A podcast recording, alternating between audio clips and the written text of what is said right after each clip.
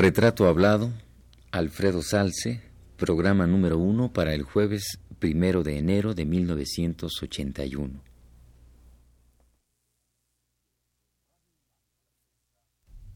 Radio UNAM presenta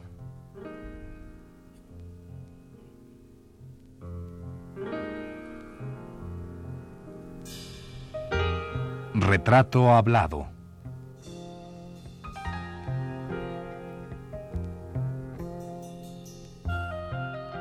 Alfredo Salce. Un reportaje a cargo de Elvira García.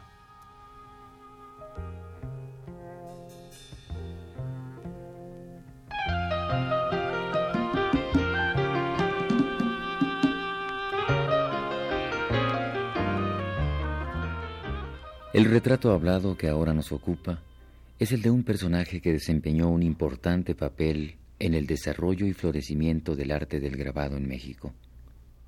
Alfredo Salce, que es como se llama nuestro entrevistado, integró junto con otros grabadores y dibujantes mexicanos el taller de la gráfica popular, que conociera sus primeras glorias artísticas a principios de los años 30.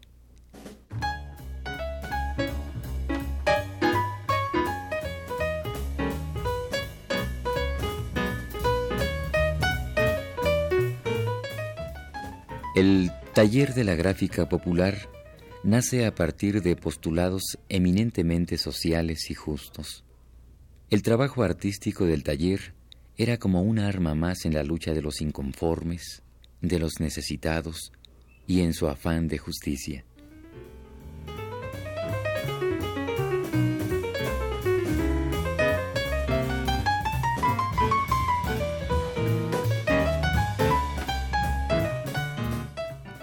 Es larga y diversa la labor que en aquellos años realizó el mencionado taller.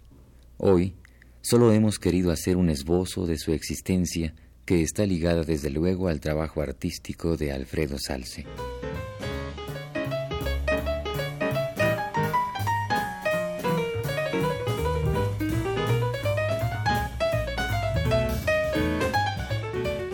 Pero Alfredo Salce no ha sido solo grabador es fundamentalmente pintor, escultor y sin lugar a dudas un conocedor de la época artística que le tocó vivir. Vayamos con él hasta Morelia, Michoacán, y escuchemos su gastada voz.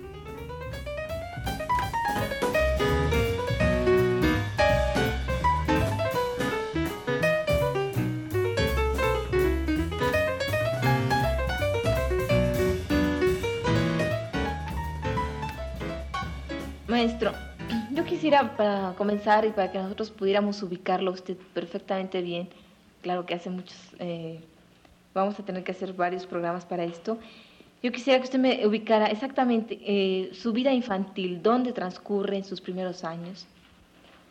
A mí usted, nací en Páscuaro, pero mis padres se vinieron a México por la revolución, entonces los primeros años fueron en Tacubaya que era un pueblo muy separado de la ciudad, no como ahora, es parte, es un barrio. Entonces ahí son los primeros recuerdos que yo tengo. Bueno, de estos eh, primeros años infantiles, maestro, ¿qué recuerda usted? Así como, no sé, ambientes, tal vez su casa o el... Bueno, pues sí, este, mis padres tenían una fotografía. Y entonces, este, pues todo el ambiente era de trabajo pero lo que pasaba afuera pues era terrible, yo estaba muy chiquillo y era la, la época de Madero y luego la de Huerta. Entonces todo eso era, este, como eran las orillas de la ciudad, pues había batallas allí muy cerca. Bajaban los zapatistas de Guajimalpa y tenían encuentros con los este, federales y en la mañana cuando yo iba a la escuela pues andaba yo brincando ahí entre los muertos para llegar a la, escuela. Todas esas cosas resultan muy... Este, eh, se graban. Eh, se graban, sí, muy importantes para la vida de un niño. Sí, claro. Era, era muy divertido porque una vez me mandaron a la escuela, pero había una calle que me gustaba mucho porque era puras accesorios de zapateros. Y yo me detenía a oír los que chiflaban casi siempre la misma canción. Pero un día había un muerto ahí, entonces yo me senté en cuclillas a ver el muerto y este estaba lleno de moscas, naturalmente yo estaba muy intrigado si las moscas que entraban por la boca salían por las orejas, por las narices o los ojos. Y en eso, por el otro lado, aparecieron mis padres. Y de ver ese cuadro, me jalan de las orejas y me mandaron a la escuela. Pero como veo, yo no me, no me impresionaba. al, contrario, para mí era una observación como cualquier otra. Ya era una parte de su vida cotidiana. Ya se acostumbra uno. Claro. Después anduve, este, bueno, veía yo muchas cosas ahí de esa época, este, este pleitos y, cosas así, y luego las, los revolucionarios, a veces balazos ahí en las calles, y gente, la leva, que agarraban gente de leva y todo lo veía de cerca. Y además, como mis padres andaban, pero seguramente muy preocupados por otras cosas, pues yo la mayor parte de la época, de, esa época la pasaba en la calle. Esto, ¿Cuántos años tenía usted en esta época? Pues debo haber tenido unos tres años.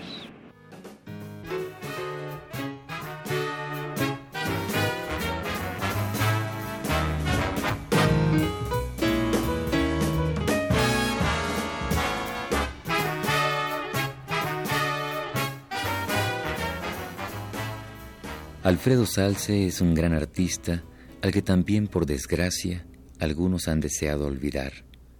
O tal vez él mismo ha querido que los otros lo olviden. No por ello ha dejado de trabajar. En su estudio, enorme y bien iluminado, aparecen diversos trabajos inconclusos que aún le ocupan gran parte de su laborioso talento.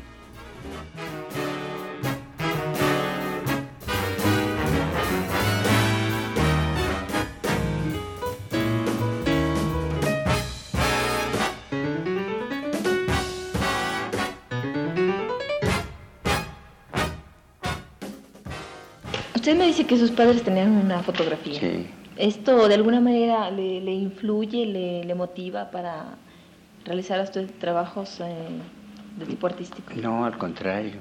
Fue un, tormento para mí la fotografía. Tuve que trabajar toda mi vida porque no había sábados y domingos para mí, sino que tenía que ir a trabajar la fotografía. Y cuando murió mi padre, entonces yo me encargué de la fotografía. Era una fotografía comercial no tenía nada que ver con el arte, absolutamente. Era foto de, Fotografías comercial de sacar este tamaño millón y tamaño millón y todas esas cosas.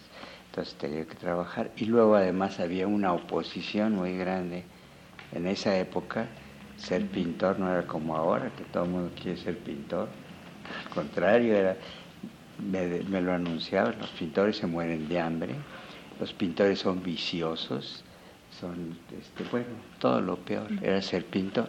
Entonces, este, yo ya me dijeron más después que si quieres estudiar tienes que trabajar primero. Entonces yo me encargaba de la fotografía, iba yo a, la academia a tomar mis clases.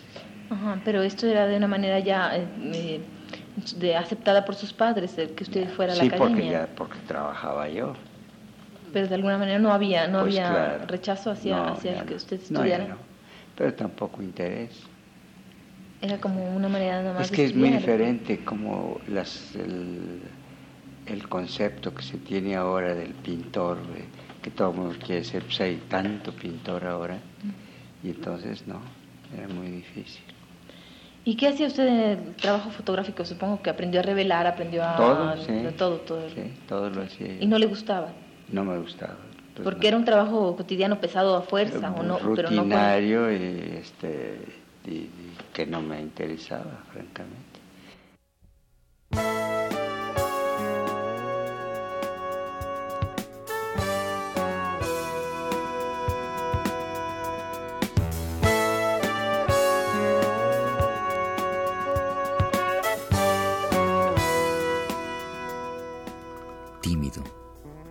Voz dulzona y algo opaca, serio en el hablar y poco extrovertido, Alfredo Salce va relatando su vida con dificultad. No porque no la conozca bien o no la recuerde, sino simplemente porque Salce es poco amante de hablar de su persona. A tirones, a jalones, las palabras van surgiendo de su boca y así, poco a poco, se va descubriendo él mismo.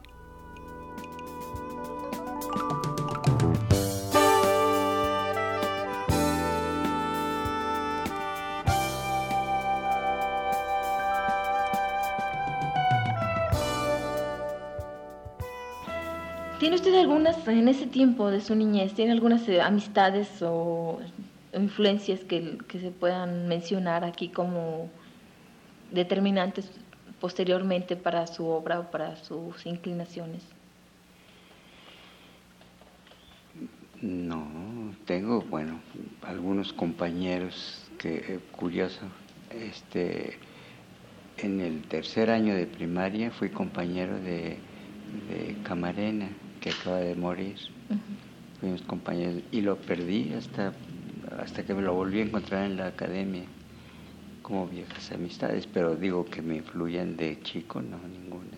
Decir, eran amigos, nada más amigos como para jugar, pero no tenía nada que ver con la relación artística. No, que los dos, sí, claro, los dos, este, no, pues él es pintor. Sí, claro, pero en ese tiempo nada más eran amistad de niños, sin ninguna relación de pintores ni nada. En su vida infantil, ¿cuáles son los primeros contactos que tiene con el arte? Además, apartándonos ya un poquito de la fotografía que vista ya desde este punto de vista suyo, no tenía nada que ver con el arte porque era un trabajo pues como cualquier otro. ¿Cuáles, digamos, usted va a alguna exposición o...? Nada, no había exposiciones entonces. Había, claro, el, Museo de Bellas Artes, al cual nunca había yo ido hasta que entré de alumno ahí, pero no había exposiciones ni nada. Se hablaba de este pues los más enterados por, por este quizá por la, este, la prensa o algo así de algunos pintores famosos en esa época, pero no había en mi casa, no había nada relacionado con la pintura. A mí me gustaba dibujar todo el tiempo, eso sí, pero que yo tuviera este, un ejemplo, ninguno. ¿Pero dibujaba usted? Ah, sí, todo, siempre estaba yo llenando los cuadernos de monos y cuando estaba yo en la escuela me pasaban al pizarrón para que dibujara yo, el profesor, los dibujos de botánica o de geografía o cosas así, pero, pero yo que tuviera un buen ejemplo, ninguno.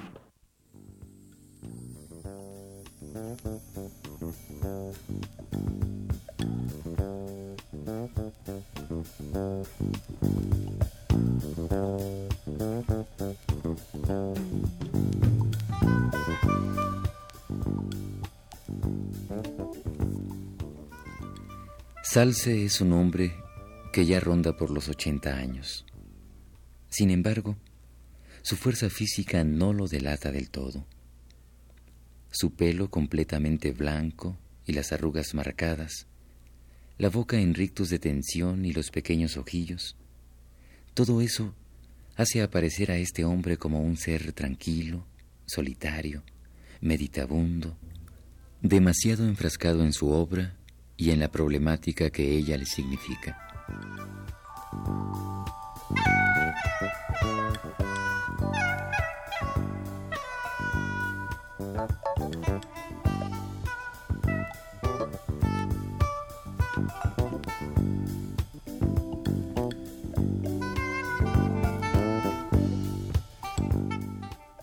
Maestro, ubíqueme usted en años y eh, el, su, su, edad de adolescencia y el inicio de usted en la escuela de, de San Carlos. Bueno, en, en, tenía yo 16 años cuando entré a la academia.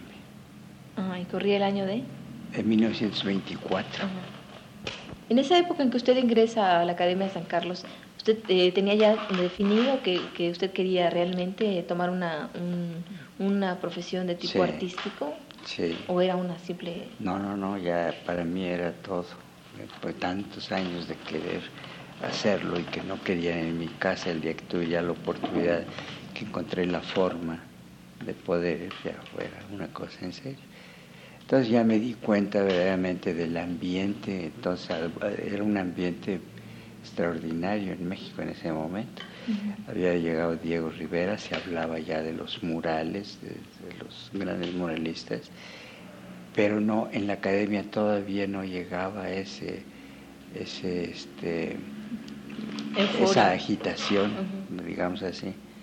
Entonces, este, pero yo me fui dando cuenta por amistades y todo eso de la diferencia entre la enseñanza académica y, la, y lo que se estaba haciendo en la calle. Bueno. ¿Cómo cuál sería esta diferencia? Bueno, eh, bueno, la pura cosa este, escolar no era tan mala, pero no había ninguna inquietud de, este, como las que traían las gentes que estaban haciendo en ese momento pintura. Nada más. Que había un, una, un interés social, que todo eso pues, en la escuela no, no se podía. Pero algunas gentes influían mucho, ya empecé a conocer gentes de esas que, que tenían una participación muy activa en el movimiento, ya sea de literario o de, o de, arte. Entonces conocí a varios pintores que mucho me ayudaron y a escritores también, que fueron gentes que influyeron mucho en mí. Sí, al referirse usted a la diferencia que hay entre la calle y lo que aprende usted en la academia, supongo que se refiere al, a que en la academia era un poco estudiar historia del arte y cosas de esas, mientras que, mientras que fuera había un movimiento netamente nacionalista, ¿no? Sí. Bueno, la cosa de la historia del arte no era tan malo, sino una, una especie de rutina de, este, de métodos muy antiguos para, para enseñar y de gentes que no tenían muchas inquietudes además. No sabían tampoco los maestros lo que estaba pasando afuera. Eso era, esa era la cosa. Sí. Bueno, entonces dice usted que en ese tiempo empieza usted ya a tener relación con algunas gentes en el área de literatura o en el área de la pintura. ¿Quiénes eran estas personas? Pues gentes todas mayores que yo, por ejemplo, este, hablamos de Fernández Ledesma, era una gente que yo admiraba mucho, era un grabador y pintor. A este Agustín Lazo me ayudó mucho y este a Javier Villaurrutia también, y este Bernardo Ortiz de Montellano, que empezaron a hacer la revista Contemporáneos. ¿Y usted tiene alguna cosa que ver en Contemporáneos? Bueno, nada más que me, publicaron ahí la primera cosa que se publicó acerca de mí, lo hizo Javier Villaurrutia y lo publicaron en Contemporáneos, aparte de que era muy amigo de todos ellos. Una crítica de su obra. Una crítica de mi obra, sí. ¿De, de concretamente sea grabado o pintura? de, litografías que presentó Javier Villarrutia en contemporáneo. Pero en esta época usted todavía no eh, exponía, no, no tenía una obra, pues digamos, concisa o, integrada pues en conjunto ni nada de No, sin embargo, este, sí había yo hecho una exposición, hice una exposición más tarde en, en 1931, yo creo, de dibujos y en, pero en 1928 ya había yo hecho litografías que me, que me publicaron en contemporáneos. Entonces usted comienza su camino haciendo litografías, Anel. No, no, pintando, y todo, nomás que este pues les gustaron mis cosas y publicaron eso.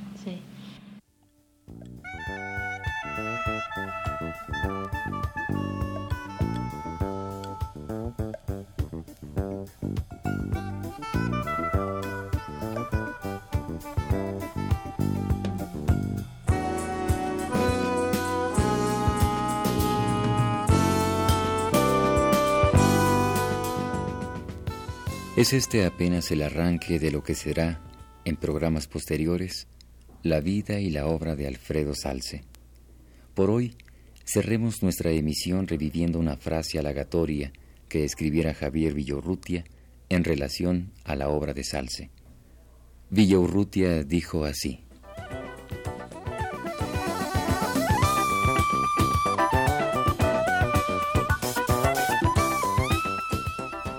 Una respiración lineal preciosa, una sangre color de poesía, son los dones visibles de este joven dibujante, Alfredo Salce.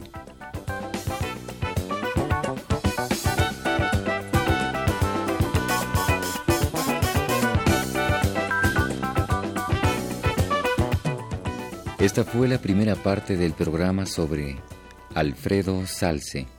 Le invitamos a escuchar la siguiente el próximo jueves a las 10 de la noche. Gracias por su atención.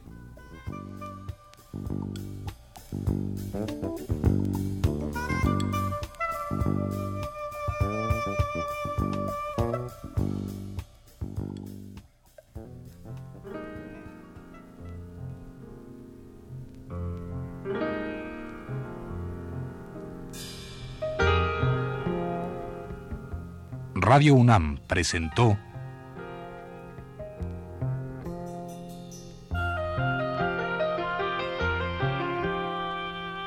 Retrato Hablado.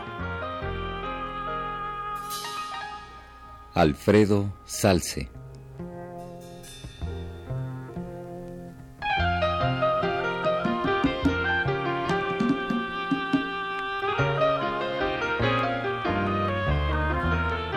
Un reportaje a cargo de Elvira García. Conducción técnica de Pedro Bermúdez en la voz de Fernando Betancourt.